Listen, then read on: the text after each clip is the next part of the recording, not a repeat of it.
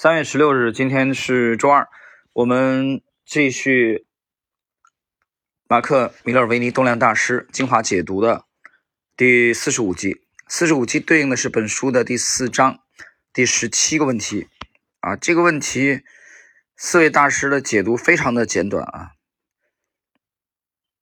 我们来看一下，有两位啊，几乎是只有一句话。那么这个问题是关于突破日的成交量。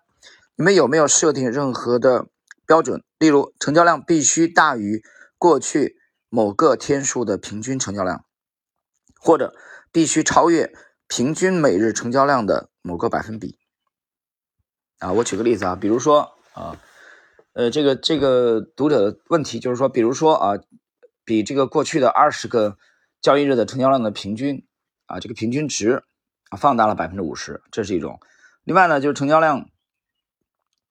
这个大于啊，比如之前的二十天的这个呃平均值放量啊，他他问的是这意思。我们来看一下马克·米勒维尼的回答：我期待着看到成交量显著的高于过去五十天的平均值啊，五十天的平均的成交量啊。有些人要求成交量必须超越过去五十天的平均成交量。高达百分之五十。总之，成交量越高越好。米尔维尼的回答结束了啊，我们来解读一下。他的意思是啊，他的意思是，成交量要显著的高于过去五十天的平成交量的平均值。但是呢，又有些人要求高高多少呢？高是多少？有些人要求放大的幅度达到百分之五十。他说的是有些人，最后补了一句说成交量。越高越好啊，这是米勒维尼的观点啊，就是他追求的是放量。然后戴维任是的，越高越好，成交量必须至少提升百分之二十五。但我认为百分之一百到百分之两百的成交量增长，表示大型机构也同时在积极的买进股票啊，这是戴维润的观点。第三位，丹赞格一个可以参考的经验法则是，收盘后的成交量必须。超越该股票过去二十天或三十天的平均成交量达到百分之五十的幅度。目前我以二十天平均成交量作为标准。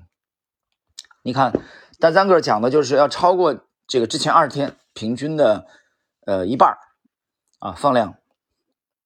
所以这个已经跟那个第一位啊马克·米勒维尼的观点契合了。米勒维尼刚才原话讲的是有些人。啊，这有些人是谁呢？但张个就在这个有些人的这个 范围之内啊。他要求不但要放大，不但要放量，还要放大的幅度达到过去的二十个交易日成交量平均值的一半以上。最后一位，马克里奇二世，我并没有设定明确的标准，但我认为成交量必须超越每日的平均成交量，才是理想的状况。好了，那么他这个回答结束，那我们就看。呃，这四位其实这个问题啊，这个读者的提问呢，其实针对的是突破啊这个部分，突破的这个部分。那么我们也分别来解读了这四位大师的观点。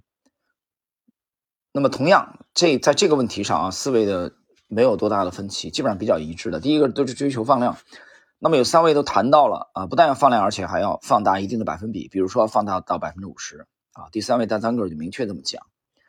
呃，关于成交量问题其实比较复杂。嗯，在之前几集我曾经讲过，呃，由于这个本书是解读啊这四位的观点，关于成交量的问题，我想后边有机会我们再进行深度的交流吧。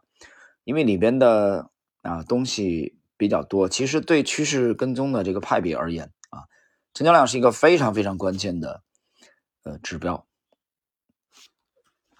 好了，时间关系，我们今天的这个第四十五集内容就到这里。